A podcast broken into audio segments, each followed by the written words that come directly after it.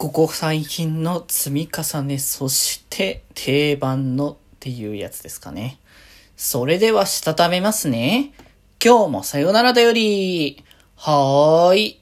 皆さんこんばんは、デジェジでございます。はい、この番組は今日という日にさよならという気持ちを込め、聞いてくださる皆様にお手紙を綴るように僕、デジェジがお話ししていきたいと思います。はい。ということで、今日は、えー、デジモンセイバーズの、えー、感想会ちょっとね、やっていこうかなと思うんですけど、第34話、決別の日、最強の敵、トーマですね。こちらについての話なんですけれども、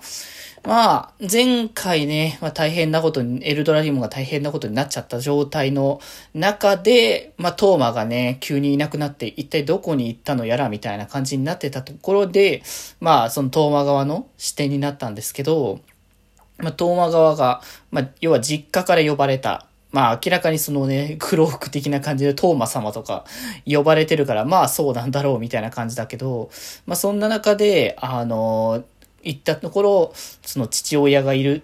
ところに、えー、妹さんがいて、まあ妹さんは体が弱いっていうことだけど、なんか治してもらえるから日本にやってきたみたいな話がね、来て、そんなうまいことがあんのかなみたいなね、そもそも今までずっと体調を崩し続けている状態から、いきなりこう治すとかってことが急にできるのだろうかみたいな流れで、その、現れ現れたのが倉田ですね。やはりもう、大体この辺の流れには大体倉田絡んでんだなっていうところの、まあ悪役ですからね。今回の、今回のシーズンの中の悪役キャラですから、まあそりゃね、出てくるよな、みたいな感じではありますけど、まあそんなね、あの、倉田が仕向けた流れで、トーマをね、そそのかして、あの、一緒に正しい世界を作ろうって。まあ、倉田自身が悪役かどうかと言われると、まあ確かに人間側の部分からすれば別にデジモンたちを殲滅するだけだから人間側からすれば、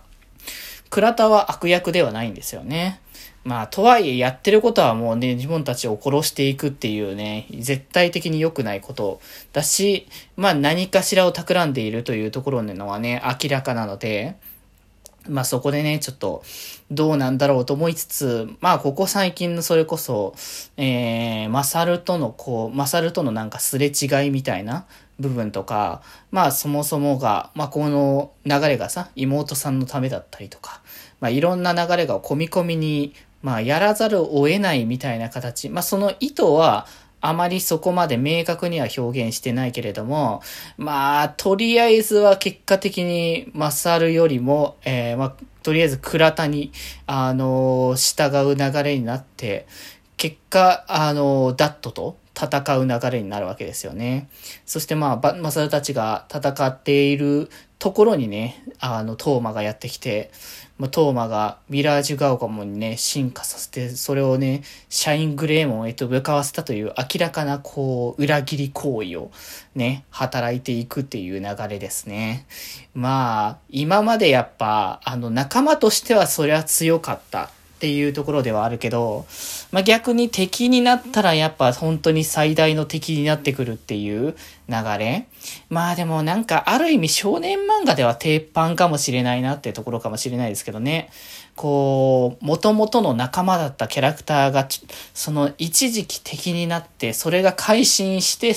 あの、さらなる友情が生まれるとか、なんかそこら辺も結構ね、少年漫画のセオリーというか、鉄板なところは、こう、貫いてる感があるなと思うんですけれども、まあ、結果ね、こう、ボコボコに、えー、マサルも、えー、シャイングレームも、やられてしまっていたところで、こう、マサルの怒りですかね。怒りが新たな力を呼んでしまうということで、黒いデジソウルを体にまとって、そのオーラを、あの、受けて、えー、シャイングレーモンが、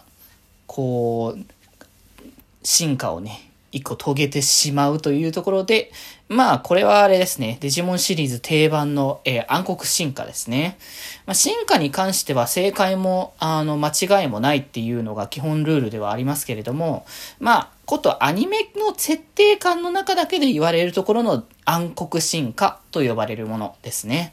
まあ、これがこう、本来のこう、流れと沿わない流れの進化をしてしまうという感じのところで、まあ、マサルの怒りを受けて、シャイングレイモンが、えー、シャイングレイモン、えー、のその手前にバーストモードがあるっていう話をしてたけど、これはバーストモードのある意味、あの、正しくない進化系の暗黒進化、シャイングレンもルインモードになってしまったという形ですね。まあ、ということでね、次回はそのルインモードが暴走してしまってっていうね、流れになるとね、まあ暗黒進化界が連続続きみたいな流れの形ですかね。まあ、バーストモードのね、流れも来たので、このバーストモードに最終的に行き着くまでの、まあ、大事なファクターにはね、なっていくというところなので、またね、次回も見て感想を言っていこうかなと思います。ということで今日はこんなところで、それではまた明日。バイバーイ。